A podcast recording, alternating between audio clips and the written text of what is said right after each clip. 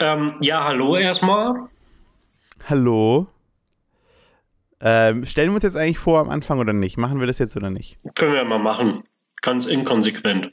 Ne, dann machen wir nur, also wir sind Daniel und Italo und das war's. Und dann gehen wir weiter. Hey, wir sind's, Daniel. Und Italo. Schneid mal die Pause bitte nicht raus. Ja. nee, okay, mache ich nicht. Äh, ja, ähm, wir, wir, sind, wir sind wieder hier.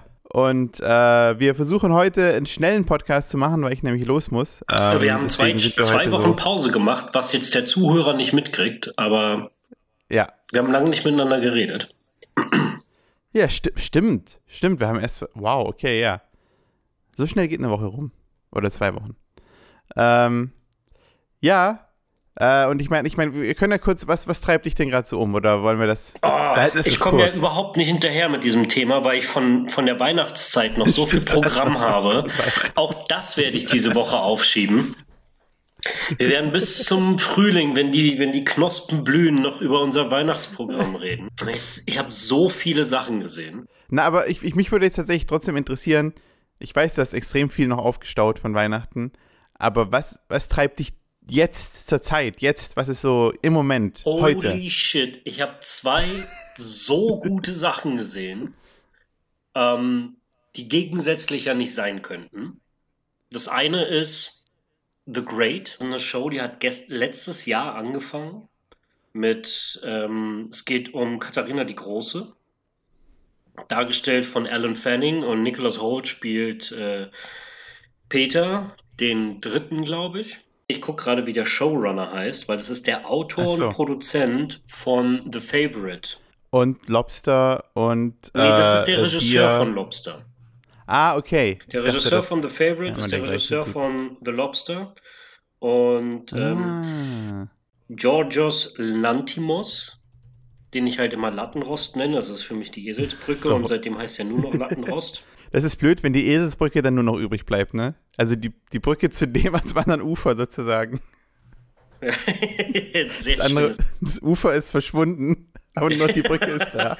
Steckt im Nebel, ja. ja. Wo, ist dieser, wo ist die andere Seite?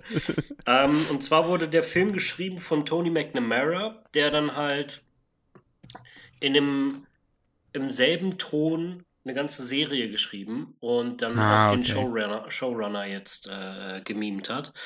Und das fühlt sich ähnlich an, weil es ist so ein, so ein Kostümfilm mit krass, krass epischen Kostümen und Kleidern und äh, Szenarien und, und die, die Sets und also es ist wirklich königlicher kann es nicht sein.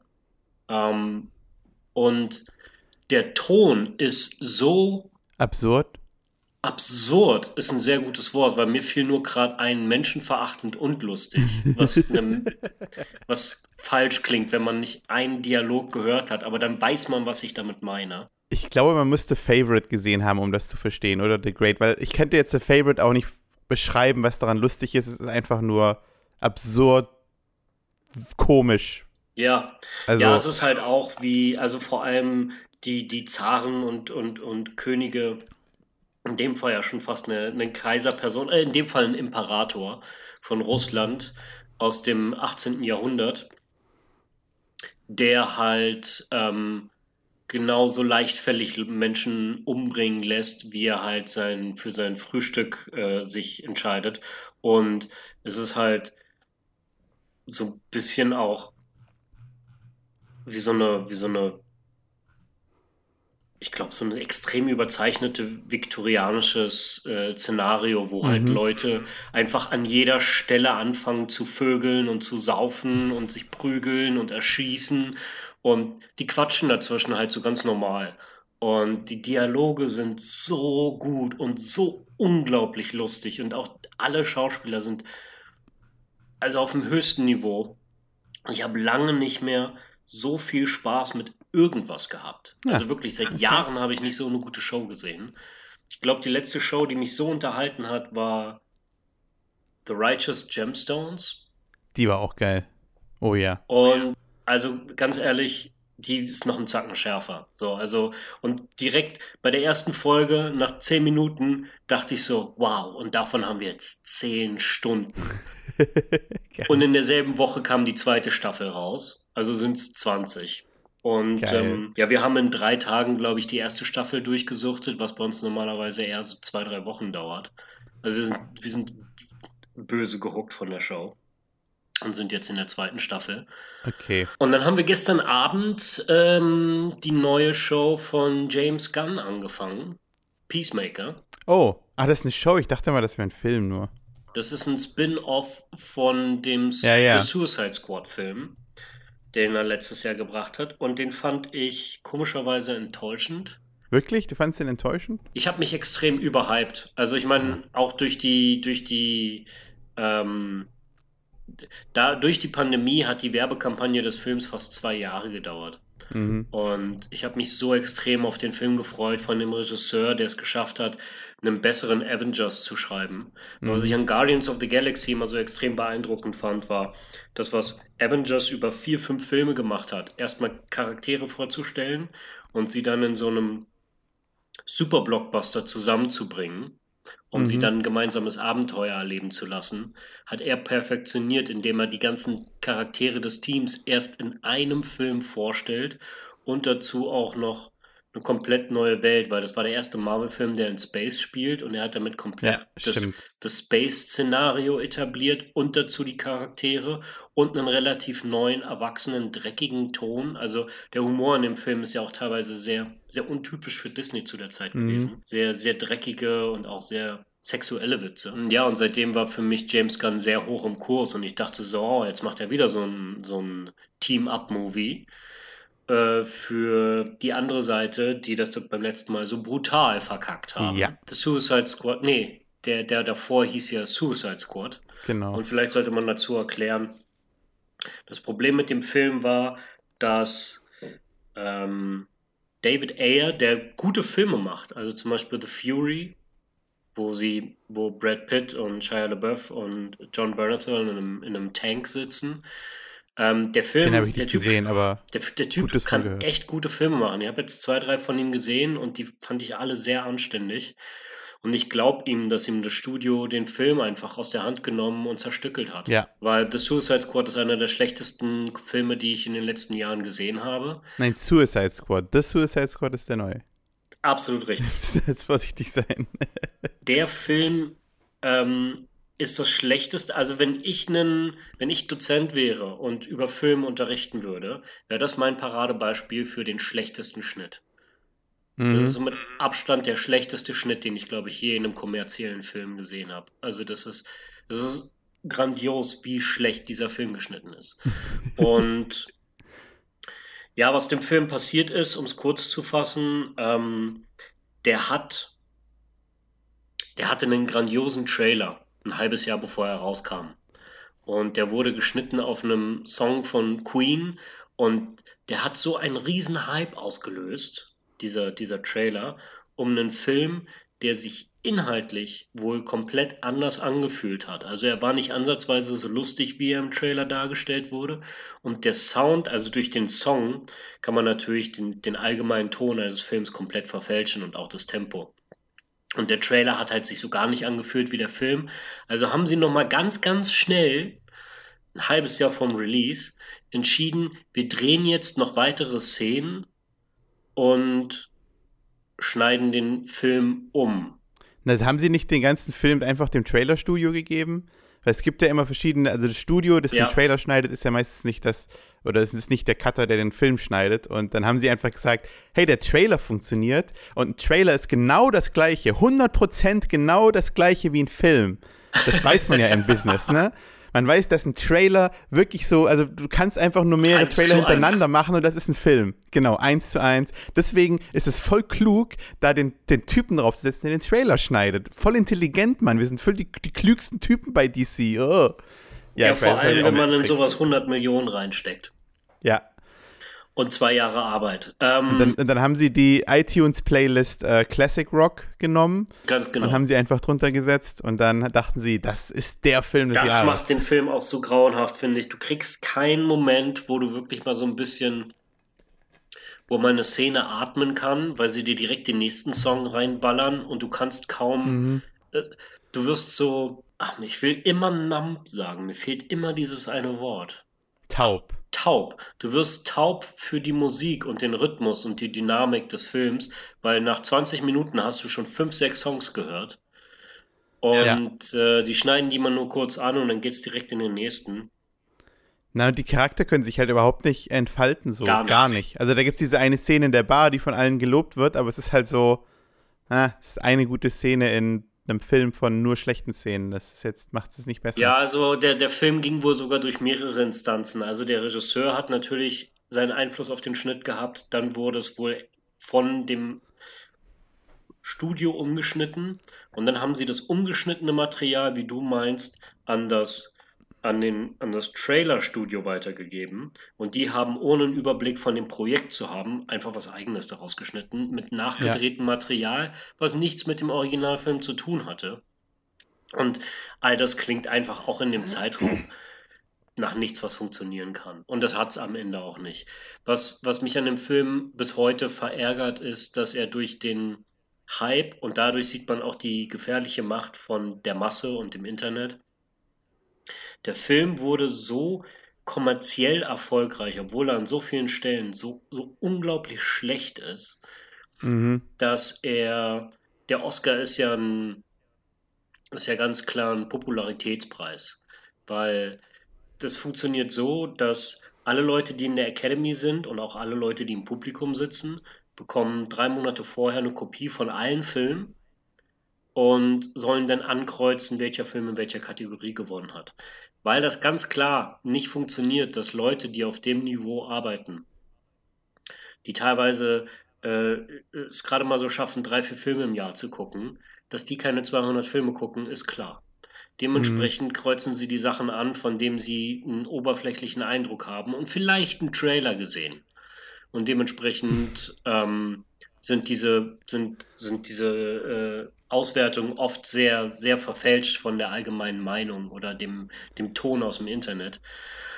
Und ja, durch, vor allem durch, glaube ich, den Charakter Harley Quinn ähm, hat der Film einen Oscar für Make-up gewonnen was ein mhm. absoluter Skandal ist. Der Film, der zu 90% aus CGI besteht. Ja, vor allem, wenn man sich anguckt, was, was in dem Jahr ähm, noch kategoriert, äh, in den Kategorien war. Ich weiß es nicht aus dem Kopf, aber ich weiß, dass da definitiv bessere Sachen waren als der Film.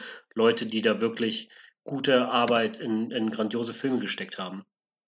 Und die hatten überhaupt keine Chance, weil der Film einfach so, so aufgeblasen war, ähm, dass, dass der automatisch einen Oscar gewonnen hat. Aber das war jetzt ein sehr, sehr weiter Bogen zu Peacemaker, der Serie. Äh, jein. Äh, ähm, ich, glaube, du wolltest einfach schon nochmal über diesen, ich meine, ich, ich habe auch, ich habe mich auch mit dem Film tatsächlich sehr viel beschäftigt, das ist total lustig, mit äh, Suicide Squad. Ich habe den im Kino damals gesehen, das war mein, also ich bin generell eigentlich sehr positiv, was Filme angeht, oder zumindest wenn ich im Kino bin. Ich will, wenn ich im Kino bin und rauskomme, ja. Genau, dann will ich erstmal so, dann bin ich erstmal so, der Film war doch eigentlich ganz gut. Das ist der einzige Film bisher in meinem Leben gewesen, wo ich danach war, ich will mein Geld zurück. Ich will diesen Film nicht gesehen haben und nicht dafür bezahlt haben. Das äh, ist eine gute so Kategorie, habe. die sollten wir auch nochmal verwenden. Ähm, ich will mein Geld zurück. Ich will mein Geld zurück. Das hatte ich auch schon ein paar ja. Mal. Und mir ist gerade wie, wie so, es kam ein bisschen vor wie der Charakter der Kritiker am Ende von Ratatouille, wo der sich dann auf einmal an seine Kindheit erinnert, nachdem er das Gericht probiert. Mhm. Und ich habe mich an meine Kindheit erinnert, weil ich habe in meiner Kindheit schon sehr viel Taschengeld für Kinofilme ausgegeben. Und ich weiß noch, wie ich als Kind blind alles geliebt habe, was ich gesehen habe, bis ich dann einen ganz bestimmten Film gesehen habe. Und ich bereut habe mein Taschengeld. Ich muss sagen, welcher das ist, komm. Jetzt, jetzt kannst du nicht. Äh, Oder willst du das jetzt das so auf? Das war Cable Guy mit Jim Carrey. Ah, den habe ich nie gesehen. Aber nur, weil ich von jedem gehört habe, dass der schlecht ist. Ja, ich fand den grauenhaft. Als Kind. Also, das ist schon. das muss man mal schaffen. Das muss man mal schaffen, ja.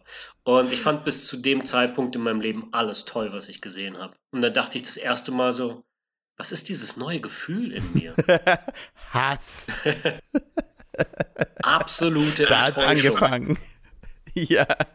Na, ich finde, den, den Suicide Squad, den ersten Film, äh, ich finde den so interessant, weil sie einfach, also ich finde tatsächlich, dass, ich glaube nicht, dass der Originalcut besser gewesen wäre. Also er war wahrscheinlich besser gewesen, aber er hätte den Film nicht gerettet.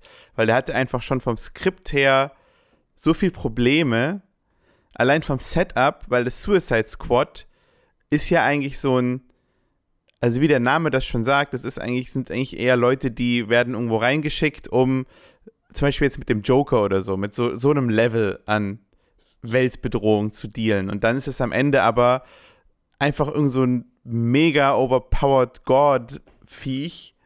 Äh, äh, einfach ein Gott und äh, der Einz das Einzige, wie sie schaffen, ist, weil sie einen Typ haben, der, der Feuer spucken kann oder der, der, der Flammen. Äh, ich kann nicht mehr. Nee, der, der, ja. Es ist kein Witz. So, Wir so, hätten in einer halben Stunde wahrscheinlich was Besseres zusammengewürfelt. Ja. Ja. ja. Und vielleicht, jetzt davon wieder zurück zu dem anderen Film, fand ich, glaube ich, The, The Suicide Squad irgendwie cool, weil der, der war halt lustig. Der hat das alles nicht so ernst genommen. Der hat sich einfach, der andere hat sich viel zu ernst genommen. Das, also, also er hat sich gefühlt, als ob sie, sie halt wirklich cool sein wollten. So, ah, wir machen mal ein richtig cooles Team. Ja, Suicide mhm. Squad, das sind doch coole Helden. Und der zweite jetzt, der war halt so, ja, das sind alles, das, die sind eigentlich alle nicht wirklich stark und können eigentlich nichts, aber irgendwie lustig und es hat sehr gut funktioniert, fand ich. Ähm, er war um einiges besser und ich kann, er, er, kann nichts dafür. Ich habe mich halt zwei, drei Jahre lang wie blöde darauf gefreut, meine DC-Version von Guardians of the Galaxy im Suicide ah, Squad-Szenario okay. zu sehen. Und da ging auch sehr viel Nostalgie und Hype und ähm, Zeit vor allem mit rein. Das, was ich an dem Gra Film grandios und äh, genial fand, war die irreführende Werbekampagne wo du halt über zwei Jahre lang in den Late-Night-Shows Interviews mit Stars siehst, die in den ersten zehn Minuten niedergemetzelt werden. Weil das erste Suicide Squad-Team wird halt in den ersten zehn Minuten halt komplett ja. vernichtet. Das fand man, ich auch super. Womit man halt so gar nicht rechnet und so, haben die, haben die gerade Pete Davidson einfach in den Kopf geschossen? Das kann doch nicht sein. Ist das jetzt eine Traumsequenz? Was ist hier los? Und dann werden alle niedergemetzelt. Und dann überhaupt zu realisieren, dass diese, diese, diese ja, diese Werbekampagne der letzten zwei Jahre einfach nur irreführender Bullshit ist. Was ich auch toll finde, weil du hast nie mehr als, glaube ich, die ersten 15 Minuten von dem Film gesehen in den Trailern mhm. und in dem, was irgendwie angeworben wurde. Aber die Leute müssen sich auch ein bisschen blöd vorgekommen sein, über zwei Jahre halt immer wieder in Late-Night-Shows und Interviews zu gehen, ohne zu verraten, dass sie halt nur 10 Minuten in dem Film sind. Wenn ja. überhaupt. Eben nicht mal 10 Minuten. Ist ja nicht Nathan Fillion auch? Ja. Nathan Fillion ist doch auch am Anfang, der oder? seine Arme irgendwie abnehmen und dann wie, genau. Bumerang, wie ein Bumerang schmeißen kann. Und es nutzt ihm gar nichts. Er wird einfach niedergemäht, während der genau. Leuten so Bitch slappt. Das ist so. Okay. James Gunn kann Storytelling und er ist phänomenal gut, vor allem in Sad Characters und, und Sad Stories, ja. was ihn halt wirklich äh, auf, in, in, dem, in den Genre Superhelden- und Comicbücher, glaube ich, sehr hervorgehoben hat, dass er halt da so ein, so ein gewisses Niveau und so einen Ton mit reinbringt. Ähm, der Film hat, hat einfach keine Chance. Ich habe zu viel von dem erwartet. Und ähm, okay. ich habe ihn letztens nochmal geguckt, da fand ich ihn sehr viel besser. Weil wenn du was hm. von einem Film erwartest und enttäuscht bist ja. Und das zweite Mal guckst, ist es nochmal ein ganz anderes Setup. Und äh, ist mir schon oft passiert, dass ich die Filme beim zweiten Mal sehr viel besser finde. Ich habe ihn tatsächlich erst, also ich habe ihn damals nicht im Kino gesehen. Ich wollte ihn eigentlich im Kino gucken, aber ich habe ihn erst jetzt gesehen, als er dann auf Sky rauskam, mhm. um, um Weihnachten rum. Und ich war super unterhalten. Ich fand ihn super und äh, ich habe, glaube ich, auch nicht mehr von dem Film erwartet. Ähm, ich fand ihn großartig. Diese, eben, es, es gibt so viele Turns, äh, die dich irgendwie überraschen in dem Film. Das fand ich sehr erfrischend. Äh, also, wir haben, glaube ich, zwei, drei Tage davor über nichts anderes geredet. Äh, okay, ich. Ähm, dann wurde hier so richtig, also hier wurde richtig zelebriert. Wir haben ja Heimkino alles schön eingerichtet und äh, äh Essen vorbereitet. Und ich glaube, ich habe mein ja. Lieblingsessen hier aus dem aus einem äh, Restaurant um die Ecke geholt. Und also zu dem Zeitpunkt, das shiftet auch alle paar Wochen. Aber das wurde hart zelebriert und es ging dann einfach so. Ich habe irgendwie gemerkt, nach einer halben, dreiviertel Stunde so, irgendwas, irgendwas fehlt mir hier gerade. All das, was mir ähm, was mir bei dem Film gefehlt hat, hatte ich in der Serie Instant. Also Peacemaker geht unglaublich ab. Ähm, wir haben viel weniger Geld und du merkst auch, dass es während Covid gedreht wurde. Aber der erste mhm. Dialog hat mich gleich, glaube ich, dreimal mindestens schallend lachen lassen. Und dann kommt, nachdem sehr, sehr gegroundeter Ton sich etabliert über so eine ganze Weile und sehr viele grandiose Dialoge einfach nur aus dieser Show bestehen. Das Einzige, was einem das Gefühl gibt, dass wir gerade eine Superhelden-Show gucken, ist, dass der Typ ständig in einem lächerlichen Kostüm rumläuft, während ihn mhm. alle auch darauf ansprechen, so, ey, in einem Restaurant hat so ein Kostüm einfach nichts zu suchen. Kannst du dich nicht normal anziehen? Und, ähm, und dann gibt es aber auch Action und die geht auch mega ab. Also ich bin, also ich habe von der ersten Folge alles gehabt, was ich gern von dem Film gehabt hätte. Und auch, um jetzt mal eine Überleitung zu schaffen, von Boba, was mir bei Boba Fett fehlt. Was, also, aber genau, das möchte ich jetzt wissen. Was ist das denn? Also, weil wenn ich jetzt an den Suicide Squad-Film zurückdenke, wie gesagt, ich habe den nicht so gehypt wie du. Mhm. Ich wüsste jetzt nicht, was mir fehlen würde an dem Film. Deswegen will ich es jetzt von dir wissen. Ich weiß nicht, warum. Ich glaube, ich habe bei dem Film gefühlt ein, zwei Mal gelacht. Und es war noch nicht mal, ja? nicht, noch nicht mal doll. Es war so kurz gechuckelt oder so und das, das war's dann. Nicht mal beim Wiesel? Hallo, das Wiesel? Das Wiesel der hat mich mega abgefuckt durch die Vorstellung, dass der äh, wohl regelmäßig Kinder gegessen hat. Ach so. Irgendwie äh, okay. kam ich auf den nicht so klar. Ich fand den super widerlich und ich war sehr froh, als das Vieh dann tot war. Ist es ja nicht wirklich. Nee, ist es nicht. Und ähm, Nee, da ist irgendwas sehr. Es ist. Ich habe das Gefühl, James Gunn hat. Ich meine, diese Show ist ja sehr nebenbei entstanden. Die Pandemie ist mhm. ausgebrochen, äh, erste Lockdown, und er hat mal so nebenbei eine Fernsehshow geschrieben. Und ich habe das Gefühl, das war für ihn auch wie so ein, wie so ein Relief, wie so ein Ventil. Einfach. Mhm sich äh, und er hat Spaß damit gehabt, weil ich merkte es direkt im allerersten Dialog. So nach drei Minuten war ich sowas von drin in dieser Show und ich habe direkt Spaß gehabt und es war einfach nur ein, ein Typ, der mit einem, einem Krankenhaus, mit einem mit einer Putzkraft, also ein Typ mit einem Wischmob in der Türschwelle mhm. redet. Und ich, die, die hat mich, ich habe mich so weggeschmissen während dieses okay. Dialogs. Das, das, war, das war das, was ich mir vom Film gewünscht hätte. Und das ist jetzt auf meiner Liste auch. Aber das ist so, es kommt, glaube ich, auch daher, dass halt auf dem Suicide Squad-Film mehr Druck war, wahrscheinlich. Und einfach das, einfach durch mehrere Ebenen wahrscheinlich deswegen durchging. Und weil das halt so nebenbei entstanden ist, waren die so, ja komm, hier, lass mal, ist das scheißegal. Er konnte ja auch machen, was er wollte. So Der ungefähr. Film war, glaube ich, ein Auftrag. Ja. Es gibt ja ganz andere, ganz andere Parameter. Ähm, da stimme ich dir zu. Da gab es auch komplett gegensätzliche Erwartungshaltung. Also von dem Film habe ich alles äh, erwartet und von der Serie nicht. Und ich ja, habe genau das Gegenteil jeweils bekommen. Ich meine, das ist ja auch eine Serie mit einem, eigentlich mit einem äh, Antagonisten.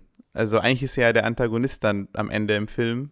Du und entwickelst sehr schnell Sympathien für ihn. Okay. Durch sein persönliches Umfeld. Spätestens nachdem du gesehen hast, wie, ich glaube, Patrick Stewart, der den T1000 gespielt hat, der legendäre, mhm. ähm, spielt seinen Vater. Und die Szene ist so ernüchternd und brutal, emotional brutal, weil mhm. sein Vater ist einfach ein unglaubliches Stück Scheiße.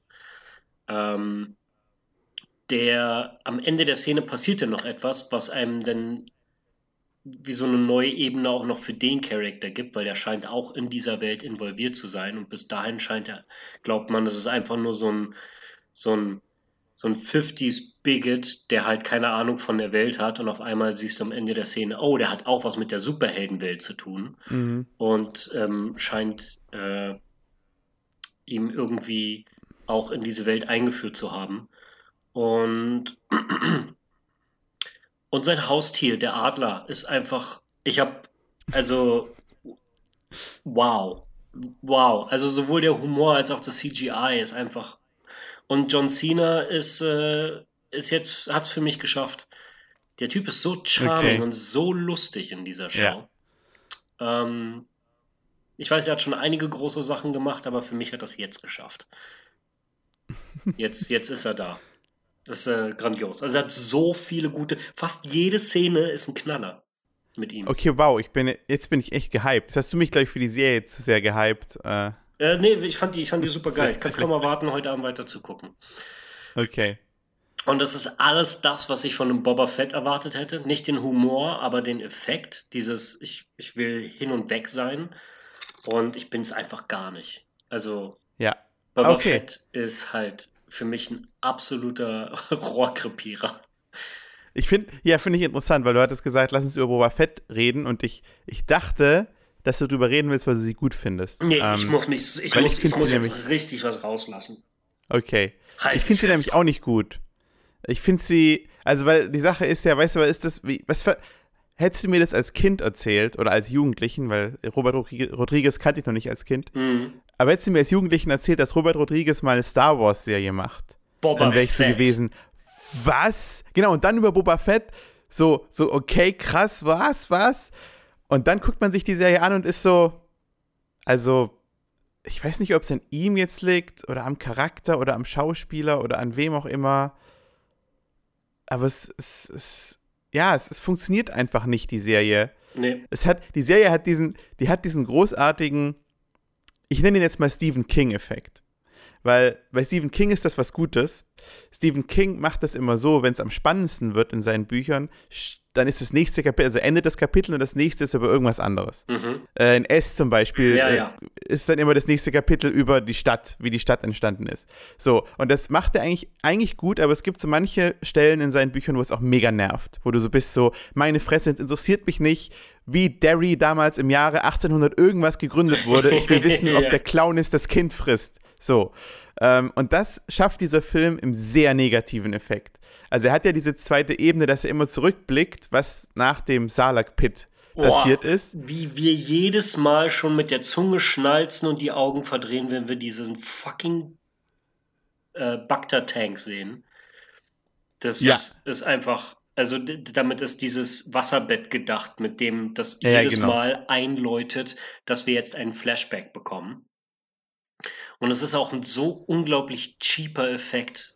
Es, ich, also, das hat, das hat Studentenniveau. Ich, ich, also ich fand es wirklich, wirklich schlecht. Was, was meinst du an Effekt? Also den, den Bagdad-Tank an sich oder diese Idee, dass der dadurch viel Flashback hat? Jedes Mal, wenn wir ein Flashback machen, wodurch wir parallel eine Story aus der Vergangenheit erzählen bis zu dem Punkt, wo wir jetzt sind, das einzuläuten, ja. indem wir ein Wasserbett zeigen, wird einfach echt müde nach vier, drei, vier Folgen. Ja. So, das ja. ist einfach, das, also das kannst du einmal machen, vielleicht auch zwei, aber also es nervt, es nervt irgendwann. Na, mir, ich glaube, ich hätte lieber die Story gesehen, die nach dem Salak-Pit, also nach Teil 3, äh, nach Teil äh, Episode 6 passiert, als das, was dann alles in der Jetztzeit passiert. Das Allein, dass so du Teil 3 gesagt hast, dafür wollte ich dich jetzt schon umarmen. Das, äh, nee, nee, wir verstehen uns.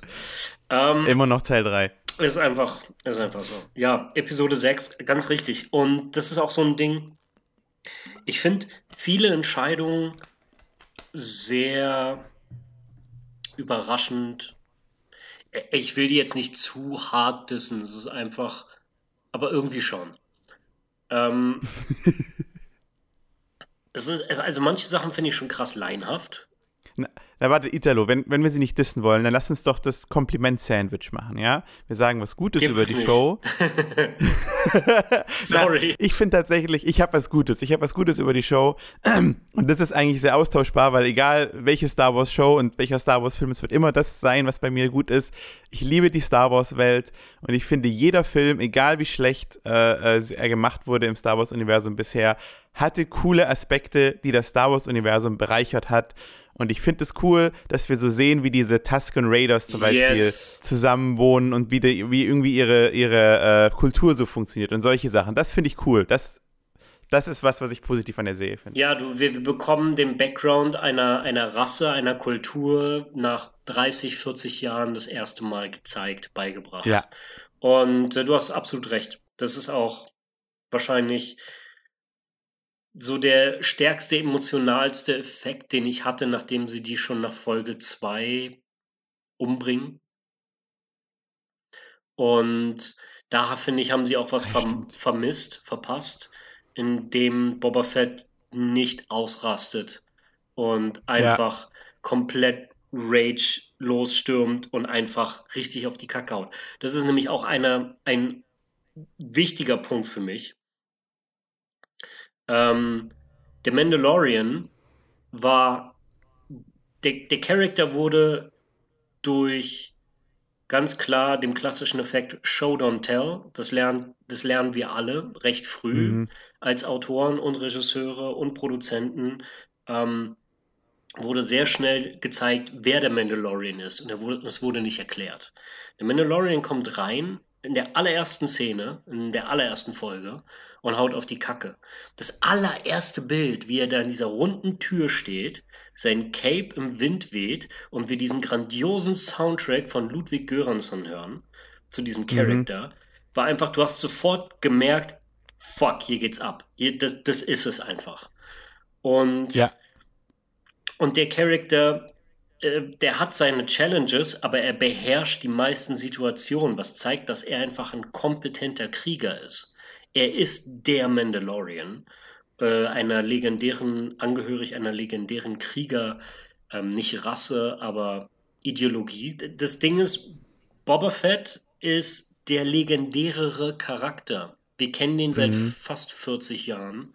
Und wenn ich höre, es gibt eine Show zu Boba Fett, dann habe ich einfach, denke ich, äh, Clint Eastwood Western in Star Wars und er ist Clint Eastwood. Er ist ein alter Charakter, mhm. genauso wie Mandalorian, wenn, wenn er in der zweiten Staffel auftaucht. Er kommt da mit seinem Stick, mit seinem Zahnstocher und verprügelt halt irgendwie 20 Stormtrooper, ohne einen Schuss abzugeben und zerschmettert mhm. ihre Rüstung und macht die halt, macht die wirklich kalt. So, das ist, das ist ein, das ist ein Killer.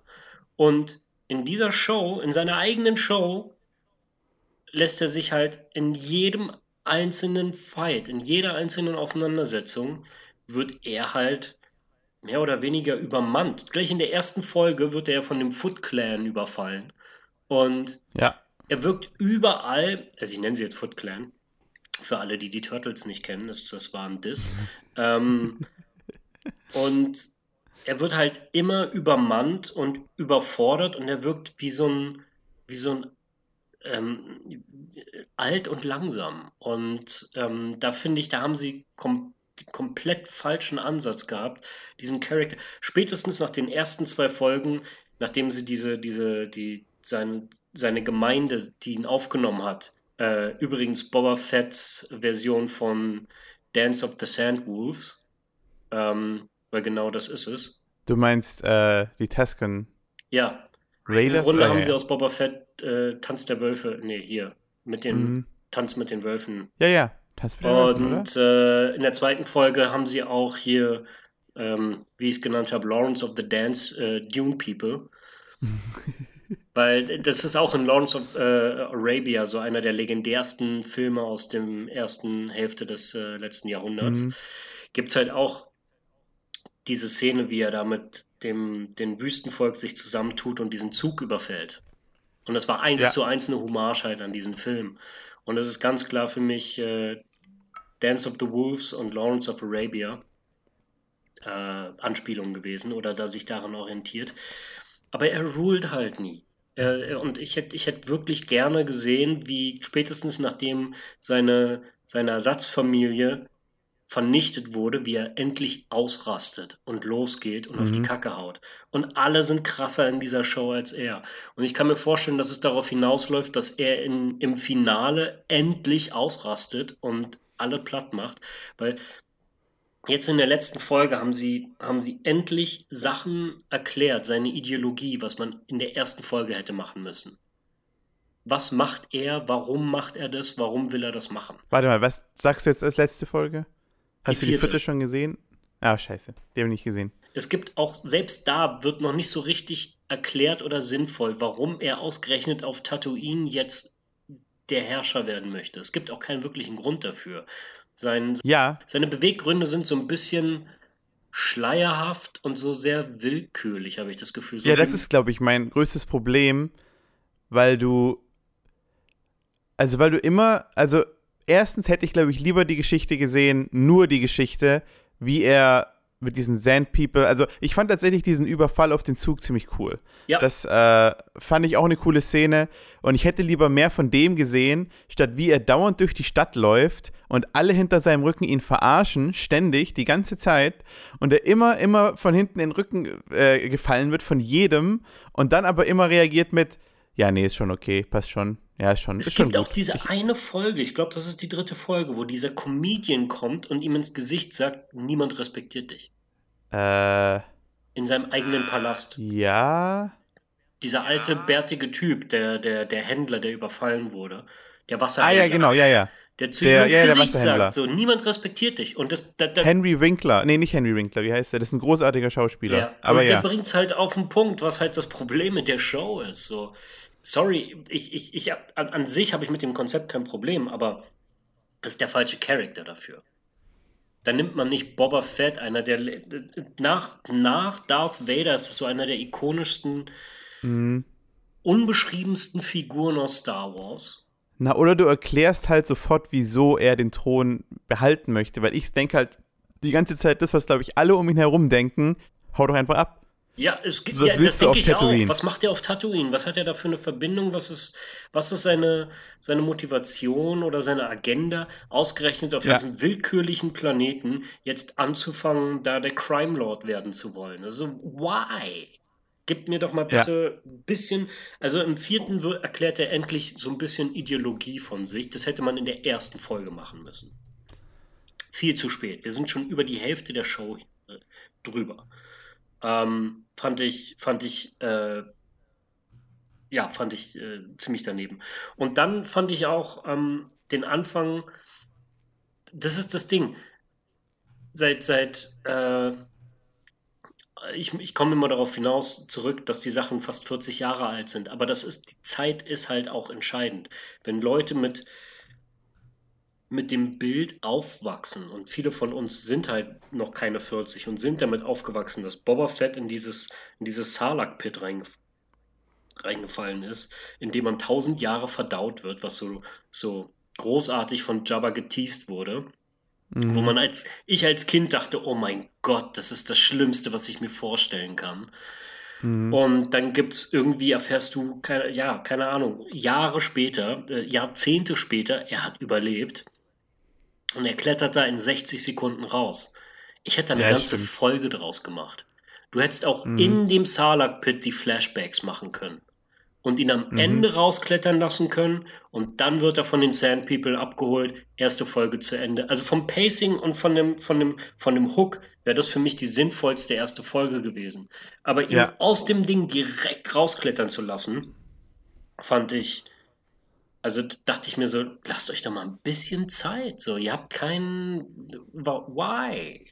So, no pressure. Er hätte ja sogar in dem Ding selbst noch andere Figuren treffen können. Also wenn er überlebt hat, dann hat ja! vielleicht auch der Stormtrooper überlebt oder Ja! so. Weißt du, der daneben, fand ich auch so dumm, so neben ihm ist ein toter Stormtrooper und du bist so, okay, was hat der jetzt anders gemacht als Boba Fett? Die haben, also der hat ja auch nur eine Plastikrüstung. Das sieht auch nicht aus, als ob seine Rüstung jetzt irgendwie fester ist als die von dem Ja, Stormtrooper. okay, okay. Also wenn ich jetzt.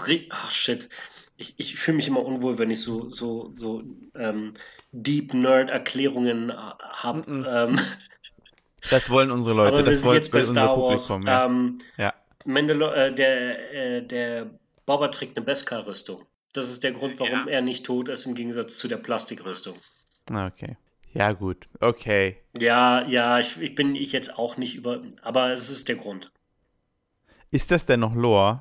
Weil du weißt, dass sie alles Lore weggeschmissen haben, was äh, Comic oder Buch war. Weil es gab ja auch schon Stories über Boba Fett. Ich kann mich sogar noch an einen Comic erinnern. Ich hatte damals so ein Star Wars Magazin. Eine Ausgabe davon. Ich weiß auch nicht, wieso ich nicht, nicht mehr davon gekauft habe. Und da hinten war so ein Sneak Peek für einen Boba Fett Comic drin. Pass auf. Äh, das ziemlich blutig war. Er, wird, er klettert aus dem Pit raus, hat seine Erinnerung verloren. Das ist für mich so inzwischen auch einer der meist verhassten Tropes. Ja, Ja.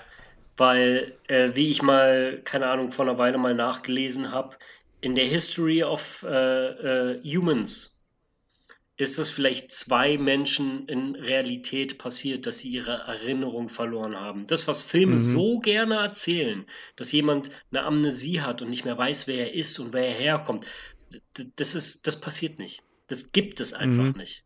Das ist in der Geschichte von, von 20 Milliarden Menschen, die auf diesem Planeten gelebt haben, zwei Menschen passiert. Es gab hier mal, kennst du den Fall in Berlin? Nee. Wo es diesen, äh, das ist das war irgendwann um die 2000er rum, da ist irgendwie einer aufgetaucht im Roten Rathaus und hat gesagt, er weiß nicht, wer er ist und so weiter. Und dann ging das wohl ewig lang und dann haben sie halt ewig lang gesucht, wer er ist, haben dann irgendwann rausgefunden, dass er einfach gelogen hat. dass er einfach irgend so ein, äh, also er hat auch nicht richtig Deutsch gesprochen. Mhm. Ähm, äh, der war einfach halt irgend so ein Student, der halt irgendwie, ich war, er hat Geld gebraucht oder was auch immer und hat deswegen gelogen. Äh, und äh, das finde ich, also ich meine, das sagt eigentlich schon alles, oder? So selbst die Fälle, die groß geworden sind äh, in den Medien, sind, sind meistens erfunden worden von ja, den Personen. Ja, absolut. Ja, also ich hätte gerne, ich hätte gern Sala Kammerspiel gesehen für eine Folge. Und ähm, ich verstehe, das, das wurde, ähm, die sind ja auch von John Favreau geschrieben, die Staffel, äh, was er bei Mandalorian sehr gelungen ähm, ja. gemacht hat, war, sie fangen sehr langsam an und steigern sich zu einem, zu einem ziemlich starken Finale. Äh, wir sind jetzt über die Hälfte der, der, der, über den Midpoint hinaus und ich bin immer noch nicht gehuckt. Also ich finde, ich habe das Gefühl, die haben den Absprung nicht geschafft und da, da, da fehlt einfach was. Ein ganz wichtiger Punkt ist, ich glaube, ich weiß warum, weil sie ja. wollen nicht ihre andere Show kopieren. Sie wollen kein Mando-Clone. Aber das ist der falsche Ansatz für mich.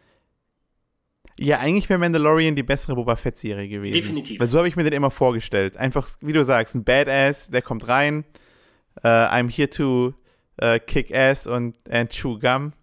Der, da hat ähm, er, ja, da hat er auch sein, sein, sein Futter für verschossen, weil du siehst so, okay, Mandalorian, ah, der, der, Boba, der Typ mit dem Boba Fett-Helm, ähm, mhm. Und alle haben angefangen, das zu gucken. Und das ist das, was man hätte eigentlich für ihn schreiben müssen. Dann kam dann die Idee für die zweite Staffel, wie wäre es denn, wenn Boba Fett selber auftaucht?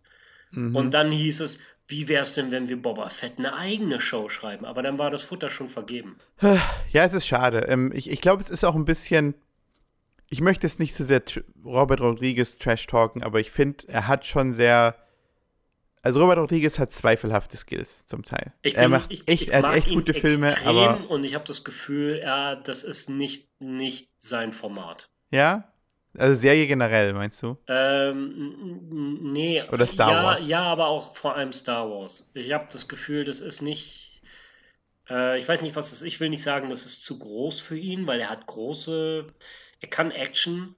Er kann richtig gut Action, wie niemand anders, würde ich sogar sagen aber irgendwie habe ich das Gefühl, der ist dann nicht in so in seiner Neighborhood. Irgendwie habe ich das Gefühl, der das ist nicht sein. Ja, naja, ich meine, ganz ehrlich, wir werden die sowieso beide zu Ende gucken. Wir werden die definitiv zu Ende gucken und selbst äh. die zweite Staffel, wenn sie kommt, aber. ähm, ist sie nicht sogar schon angekündigt worden? Das echt, Book? weil ich habe ich hab das Gefühl, glaube, der allgemeine ja. Ton von der Show ist äh, nicht weit von dem, was wir hier gerade besprechen. Ähm, also die, die, die, die, was die Leute so darüber sagen.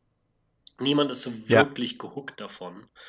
Ähm, ich ich bin überrascht davon, wie viele Dune-Referenzen sie in Boba Fett drin haben.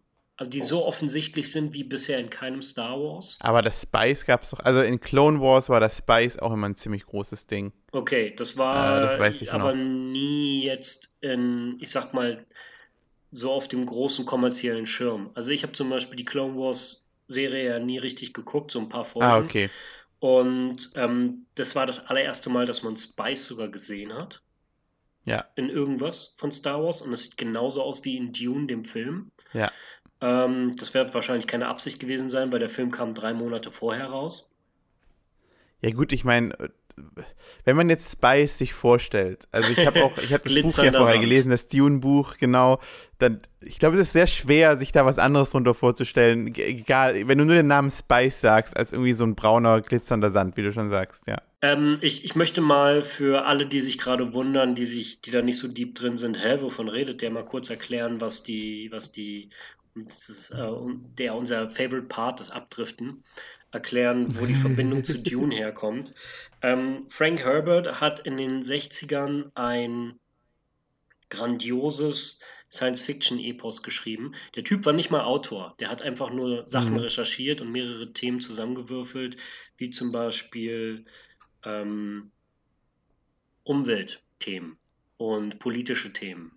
Und genau, es sollte Spice nicht Öl sein eigentlich. Genau, und du siehst ganz äh, also klar, ganz klar die, die, die Parallelen zu, zu Öl und ähm, alles, was im Nahen Osten passiert, schon in den 60ern, was er in mhm. Dune macht. Und ähm, Dune gehört neben Akira Kurosawa zu den zu der größten Inspiration für George Lucas äh, Star Wars. Und mhm. das sieht man ganz, ganz schnell und leicht, wenn man einfach mal erklärt, was die Zusammenfassung von Dune ist. Und dann kann man ja mal überlegen, ob das einem bekannt vorkommt. In Dune geht es um einen jungen Mann, der gebunden an einen Sandplaneten mit zwei Monden sich mit einer äh, Rebellengruppe zusammentut, um gegen einen omnipotenten ähm, Bösewicht anzukämpfen, der sich der Imperator nennt. Okay, du hast jetzt aber schon sehr auf Star Wars zugemünzt. Es ist genau dieselbe Story. Sogar der Ober, sein, sein, sein, sein, sein oberstes Ziel, sein, sein oberster Gegen, Gegenspieler ist ein Charakter namens der Imperator. Ja, das stimmt. Und der ist auf ja, einem Sandplaneten schon. mit zwei Monden. Und es geht um Spy. Ich meine, äh, Star Wars fängt damit an. Die aller, das allererste Bild auf diesem Sandplaneten Tatooine zeigt das Skelett von einem Sandwurm. Mhm. Da siehst du auf jeden Fall, was für ein krasser Fanboy George Lucas war. Und dann kommen sie in diese Bar rein und dann erzählt Han Solo, er ist ein Spice-Schmuggler. Es ist so, mhm. äh, George Lucas war einfach der krasseste Dune-Fanboy, was okay ist, aber man sollte halt wissen, Star Wars ist einfach das bessere Dune. Die haben, die haben das nicht erfunden. Die haben das einfach besser ja. adaptiert, als es äh, Lynch in den 80ern gemacht hat. Und äh, den letzten Dune fand ich okay. Ähm, dafür für ein Buch, das sich meiner Meinung nach sehr schlecht visuell umsetzen lässt. Aber ich fand ihn mhm. sehr schön und ich fand ihn auch vom Ton her sehr gelungen. Auch die Kostüme und allem großartig. Ähm, ich weiß nicht, ob wir schon mal darüber geredet haben, dass meiner Meinung nach Dune äh, mit dem Buchformat das perfekte Medium schon äh, ähm, bespielt hat. Ne, haben wir noch nicht drüber geredet. Okay, dann versuche ich es jetzt ja. ganz kurz anzureißen. Ähm, Na, ja. Ähm, das Problem ist mit dem Buch, und das wusste ich schon zwei Jahre vorher, und da habe ich auch mit dem, mit dem, mit dem Stunt-Koordinator von dem Film drüber geredet, dass der selber meinte, er hat den Film nicht verstanden, an dem er selber gearbeitet hat, weil er das Buch nicht kannte. Und das macht es mhm. auch, da hat er auch mit Denis Villeneuve drüber geredet, und das ist auch einfach unglaublich schwer, weil dieses Buch, und das war das, was ich im Vorfeld immer befürchtet habe, als es hieß, Denis Villeneuve macht Dune, ähm, mein, mein Herz war so, oh yeah, das will ich sehen, und mein Kopf war so, wie soll das funktionieren? weil das Buch besteht gefühlt zu 80 Prozent aus Exposition. Das heißt, Dinge werden erklärt. Die Welt, die Kultur, die Landschaft, die Charaktere und die meisten Textpassagen in diesem Buch sind Monologe im Kopf der einzelnen Figuren. Ja. Und das ist natürlich relativ schwer in einem Film umzusetzen. Ich muss sagen, er hat sehr, sehr viele Sachen in dem Film auf einem sehr hohen Niveau umgesetzt, weil er sehr gut darin ist, auch ikonische Sachen visuell darzustellen, ohne es erklären zu müssen. Und auch ohne zu verstehen, was erklärt wurde, erklärt es sich fast so ein bisschen von selbst. Wie zum Beispiel der Moment, wo wo Paul vom, von dieser Spice-Wolke eingehüllt wird. Und das ist ja so sein Gandalf-Moment. Da wird aus Gandalf der Graue, da mhm. wird aus Paul der Graue, Paul der Weiße. Und er wächst über sich hinaus, was im Buch viel extremer ist und natürlich auch erklärt werden kann, weil dieses Spice ist etwas, was aus den Menschen fast so. Da, da, da wurde so auch der wichtigste Part des Films im Film aus dem Buch nicht erklärt. Das Ding ist, in deren Kultur werden, wurden Computer vor vielen tausend Jahren verboten, weil sie die Menschen korrumpiert haben. Und alles, was mit Raumfahrt zu tun hat, wird von Menschen im Kopf, im Kopf berechnet. Mhm. Und dafür brauchen sie Spice, weil diese, diese Leute, die, die ähm, Mentaten, diese ähm, magieähnlichen Berater, die ihre Augen verdrehen, die dann so weiße Augen bekommen, das sind die Leute, die einfach alles berechnen. Das sind dann sowas wie wandelnde Computer. Und die berechnen dann zum Beispiel auch die Raumfahrt. Das heißt, ohne Spice kannst du nicht durch den, durch den Weltraum und ähm, dich überhaupt fortbewegen oder, oder überhaupt dein, dein Handel aufrechterhalten.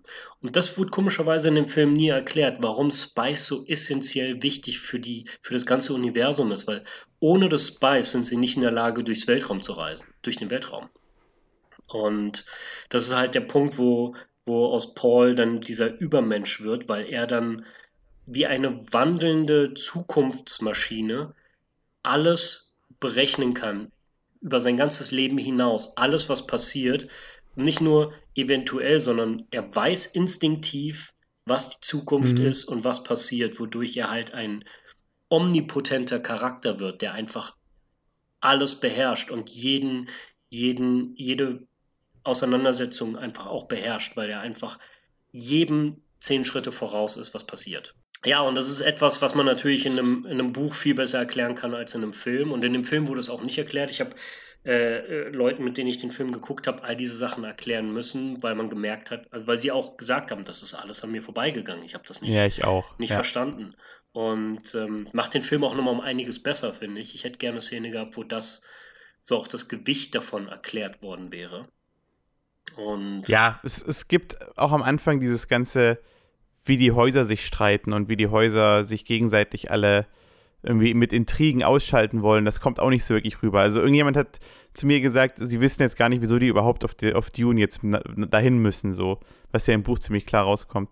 Ganz genau. Aber du hast auf jeden Fall recht, ja. Äh, und ich finde es tatsächlich interessant, das so zu sehen, dass Star Wars das bessere Dune ist, weil es halt im Endeffekt einfach alles so runter versimpelt hat, ja dass es äh, äh, sozusagen nur den Story-Kern von dem Buch es erhalten ist, hat. Es ist fast wie Kindertheater von der Story, ja. aber sie haben es so, so herzlich und auch auf so einem, mit so einem Märchencharakter auf den Punkt gebracht.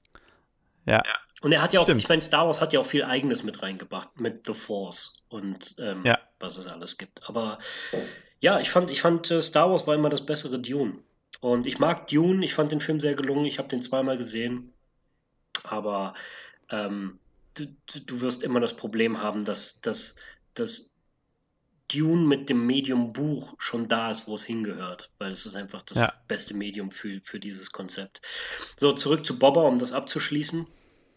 Äh, ja, sehr viele Dune-Referenzen. Es wird ja auch immer von der Wüste als The Dune Sea gesprochen. Mhm, ja, stimmt. Und, ähm, und ich fand es extrem, wie sie in Folge 3 auf einmal komplett den eigenen Stil brechen, indem sie diese ganzen Cyberpunk-Kids bringen mit ihren Body-Modifikationen und mit ihren flashy Power Rangers Vespa. Ey, diese hässlichen Vespas, Alter. Das waren die haben leuchtende ja Farben nicht. im Power Rangers ja. äh, Style und also die haben halt sowas von gar nicht da reingepasst. Also äh, selten hat etwas finde ich so krass rausgestochen. Sowohl sowohl diese diese diese diese Power Ranger Mofas als auch diese Cyberpunk Kids. Alles an denen, auch in, in der vierten Folge gibt es noch Szenen, um diese, diese Kids, die halt komplett rausstechen. Und wenn du einfach nur in die Szene reinschaltest, hast du nicht das Gefühl, dass du in Star Wars bist. Das trifft den Ton mhm. einfach nicht. Ich habe ich hab nie ein Problem damit, neue Sachen zu zeigen und man braucht auch neue Sachen, aber, aber bleib doch bitte im Ton. Also es hat, finde ich, es, es passt einfach nicht so wirklich rein.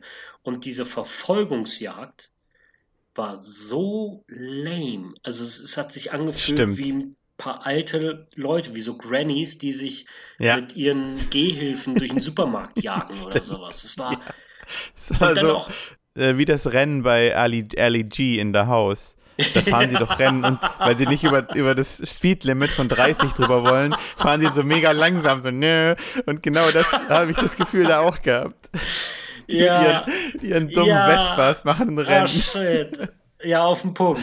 Das war, das war grauenhaft. Das war auch, es gibt ja auch diese eine Stelle, ich glaube, ich habe es gestern nochmal, habe ich Willi einen Ausschnitt geschickt Aha. von dem Set und es ist so, glaube ich, bei 33, bei der 33. Minute. Ich würde jetzt sagen Mhm. 33 Minuten 10 Sekunden, aber das kann auch Bullshit sein. Da siehst du einen Shot von oben, wie sie mit dieser roten Vespa, die Kamera die rote Vespa verfolgt. Mhm. Und du siehst von oben hinter das Set. Mhm. Weil du siehst, sie haben halt einfach übersehen, dass du, das, weil, weil diese, diese Wände von den Häusern sind nur Wände, dahinter ist halt kein Gebäude. Ja. Das ist einfach nur Hohlraum aus Holz. Und du siehst halt richtig krass, nicht so ein bisschen, du siehst richtig krass hinter das Set. Und also ich habe das Gefühl, irgendwie haben die zu viel Zeitdruck gehabt und ähm, irgendwie ist da sehr viel falsch gelaufen. Das hat mir alles nicht so viel, nicht so viel Spaß gemacht. Ähm, was haben wir? Wir haben über das Bubble Bath geredet. Ja, den Bacta Tank mochte ich gar nicht, die Mopeds. Mm, Was, ich, was auch in der vierten Folge nochmal sehr deutlich wird, ist, Star Wars ist Fantasy. Wir haben, wir haben äh, ähm, Magier, äh, äh, Wizards in Space. Das ist, Mhm. das ist sehr, sehr skurril, weil wir das Szenario, in dem wir uns befinden, die Szene ist Space. Aber das Genre ist Fantasy. Wir haben Ritter, wir haben Prinzessinnen, wir haben Monster Ja. und wir haben Magier. Und das, das, das ganze Genre ist Fantasy, das Szenario ist nur Space, aber es ist deswegen nicht Science Fiction. Und das, was mir aufgefallen ist, wo sie auch sich im Ton die ganze Zeit vergreifen, ist gerade in der vierten Folge, wird sehr deutlich. Sie benutzen sehr viele technologische Sachen, die sehr stark in die Richtung Science Fiction gehen und das ist nicht Fantasy. Und Mhm. das hat mich echt gestört. Ja. Und ähm, Da kann ich nicht viel zu sagen, weil ich die vierte jetzt noch nicht gesehen habe. ja, da gibt es auch viel. Slapstick. Es gibt eine Szene in der Küche, wo ich dachte, ich bin kurz davor auszumachen. Weil sie, weil Boba Fett war nicht nur, also Boba Fett wird, wird, ist nicht nur ähm, überfordert von so vielen Situationen, er wird dann auch noch lächerlich gemacht. Er fängt an zu stolpern, während er so einen kleinen Roboter Gott. hinterherjagt. Und es ist einfach nur noch unangenehm peinlich. Also ich fand's, ich fand's nicht lustig. Und ja, äh, ich kann's nicht, ich hab, ich, ich kann nicht aufhören zu sagen, scheiß auf die Badewanne. Also das nervt mich so hart, wie die oft die da diese Flashbacks in dieser, in seiner, in seinem Bubble Bath da zeigen. Und sein, sein, Sein Ass- Bubble Bath. Oh, ich brauche meinen Schönheitsstift. ja, genau. heute. Und dann kommt immer dieser schlechte Einspieler und dann diese, diese extrem grainy Bilder, wo du siehst, okay, das ist jetzt ein Flashback. I got it. Ich hab's verstanden. Und seine Assistentin, diese Assassin Lady, die er gerettet hat, Fennec. Ja. Sie ist so viel kompetenter als er in allen Situationen. Sie, ist, Ist sie. sie ist krasser als Boba Fett und einfach, ich, ich, ich wiederhole mich nur noch, aber das kann einfach nicht sein. Ja. Es kann einfach nicht sein, was ihr da gemacht habt. Also äh, generell enttäuscht einfach von der Show. Leider ja, leider extrem enttäuscht und inzwischen an einem Punkt, wo, wo wir die ganze Folge durch, wir müssen es gucken, aber was ein ganz schlechtes Zeichen war, dass ich nach den ersten ein oder zwei Folgen, ich glaube schon nach der ersten Folge, vergessen habe, am Mittwoch ähm, zu sagen, ey, wir müssen, wir müssen Star Wars gucken, weil seit fast einem Ah. Jahr läuft es so, dass wenn Mittwoch ist, ist immer so äh, neue Marvel-Folge oder äh, neue Star Mhm. Wars-Folge. Und ähm, ich habe es seit nach der ersten Folge konsequent vergessen, Boba Fett Mittwochs zu gucken. Das ist kein gutes Zeichen. Nee. Okay, aber wir beenden es jetzt an, äh, an der Stelle. M möchtest du noch Vielen mal Dank fürs abschließend was sagen? Ich habe eigentlich schon alles dazu gesagt. Ich kann auch nicht da viel zu noch beitragen, weil ich ehrlich gesagt, ich bin auch enttäuscht. Ich meine, ich habe auch nicht viel von der Serie erwartet. Ich wurde also eigentlich, das, ich bin eigentlich dieses Meme aus äh, Malcolm mittendrin. Ich habe nichts erwartet und trotzdem wurde ich enttäuscht. es ist, äh, weil ich meine, irgendwie, es ist halt immer dieses Problem, das hatten wir, glaube ich, schon mal, wenn du halt was über eine Figur machst, die von ihrem Mysterium lebt, was bei Boba Fett sehr stark war, eine Origin Story oder, oder überhaupt irgendeine Story, die die Figur weiter beleuchtet, kann das eigentlich nur schlecht werden. Das ist derselbe Fehler, den sie mit der Prequel-Trilogie mit, mit äh, Darth ja. Vader gemacht haben. Oder Han das Solo zum Beispiel. Das Mystifizieren von Charakteren hilft niemals, die Mystik aufrechtzuerhalten, genau. die diese Figur so stark und groß macht.